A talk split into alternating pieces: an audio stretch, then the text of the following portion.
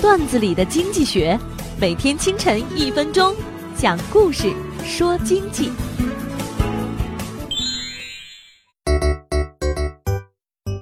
王子喜欢一个公主，却被恶魔施了诅咒，一年只能说一个字。王子等了五年，终于对公主说出了“公主，我爱你”。公主羞涩地问王子：“啥？”王子当时就晕倒了。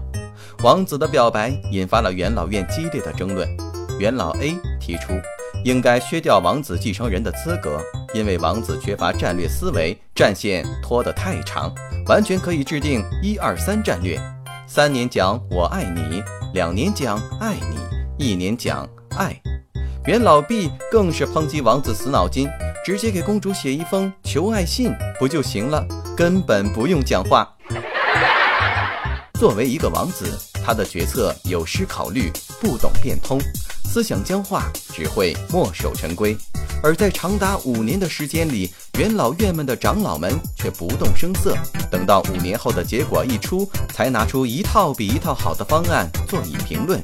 在现代企业里，不乏有这样一群事后诸葛亮的存在。之前不说，也是惧怕承担风险。毕竟王子再死板，也是有生杀大权的主子。作为企业管理者，如何能整合内部思维，做出最科学的决策，确保企业利润以及可持续性发展？本栏目由财经榜中榜之路上说头条与上山微电台联合制作。我低头走过一路山岗，云冲向沉沦已久的苍。